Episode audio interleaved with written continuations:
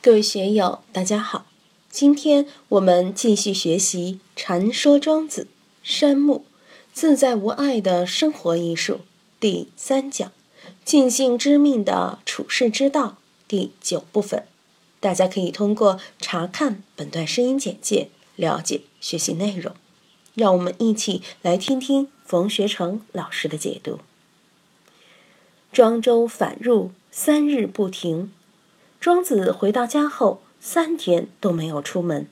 在道家经典《列子》里有个相似的故事，说杨朱正在屋里带着学生念圣贤书、念《道德经》之类的，他的邻居突然跑来说：“杨先生，帮个忙，我的羊丢了。”杨朱说：“羊丢了，找回来就是了嘛。”邻居说：“不行啊，路上有岔道。”岔道上又有岔道，家里的人全部派出去都还不够，还要追加人手去追呀！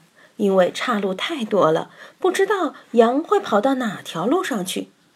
杨朱追羊回来后，也是三天不出门，七天不说话，老僧入定一样。庄子这里也是三天不出门啊。令且从而问之。夫子何为清坚甚不停乎？他的徒弟令且就问他：“先生啊，为什么这么几天了，你都不出门呢？”庄周曰：“吾守行而忘身，观于浊水而迷于清源。”我们搞修行的人都有这么一种感觉：练气功也好，练太极拳也好，玩四禅八定也好。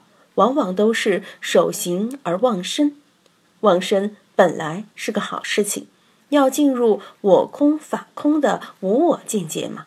但是很多人都是观于浊水而迷于清源，浊水就是世间法，清源就是佛法。很多人觉得红尘是浊水，污秽不堪，想看破红尘去出家，到极乐世界去。但很多人。就因此迷于清渊了，相当于刚刚出了狼窝，又入了虎穴。你明白了，红尘不好是浊水，但是也不能迷恋于清渊，迷于清渊仍然是颠倒梦想。且吾闻诸夫子曰：“入其俗，从其令。”我也听我的老师说过，要入乡随俗，遵守正令。今吾游于凋零而忘吾身，亦却感吾丧；游于栗林而忘真，栗林于人以吾为路，吾所以不停也。他就把心得体会像写日记一样展现给他的徒弟看，给他的学生传达了一下。本来移风易俗是对的，但是我今天到了凋零这个地方，就把自己的身体。给忘记了。我们往往在异地游玩时，容易把自己的真性迷失了。不仅是常人会迷失真性，学佛学道的人往往也会迷失自己的真性，这就麻烦了。所以，人家板栗林里的保安以为我是来偷东西的，差点把我抓了。我现在还在考虑这个问题，还在回味这个问题，所以我这几天。都没有出门。这个故事说到这里，表示庄子都还没有回过神来，还在回味无穷中。这个味是什么呢？禅也是无求于人的，与世无争，与人无争，自己在树荫之下鼓翅而鸣，他没有和谁争啊。但是螳螂看到他这个好伙食，于是就飞来要抓他。螳螂看到了好伙食，却不知道他自己背后还有一鸟，就是所谓的黄雀，要来收拾它。黄雀只看到了有双倍的伙食，却没有察觉它的背后还有一个拿着弹弓的庄夫子。庄子也很好玩，走到哪里都带着弹弓。庄子后面还有一个管园子的，这因果关系一层扣一层，一环扣一环。我们在生活之中。在冥冥之中，仍然有制约我们的因素，我们能看到吗？今天我得利了，我把别人算计了，自己在算计别人的时候，有没有察觉哪个正要算计我呢？冥冥之中，总有一个东西在掌控我们，把握我们。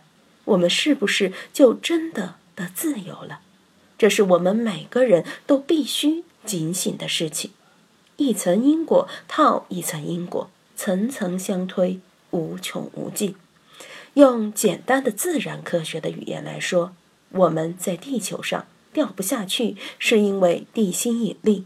但是地球又受制于太阳，地球与太阳的距离必须这么远。远也远不得，近也近不得，这个距离是绑死了的。那么太阳呢？它还不是要围着银河系五千万年转一圈？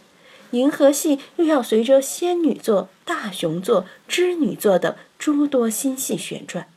作为人来说，小的时候我们受制于父母、家庭、学校；长大进了单位，又要受制于领导。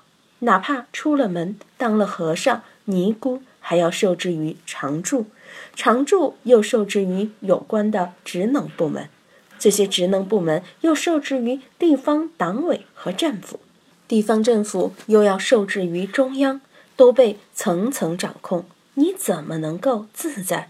怎么能够为所欲为？很多人很任性，总是说我要怎么怎么。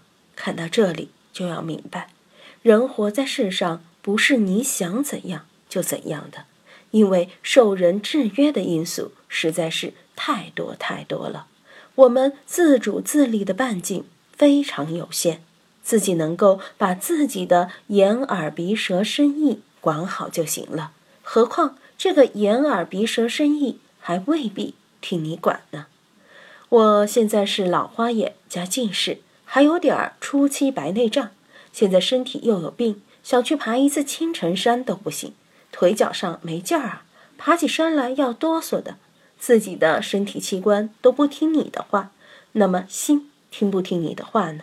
同样不听话呀。平时我们妄想不断，你要想收拾念头，念头也不听你的招呼。有的时候我们想今天早点睡，但就是睡不着，心要和你唱反调。岂可奈何？我的办法就是睡不着就睡不着，闭着眼睛品味道。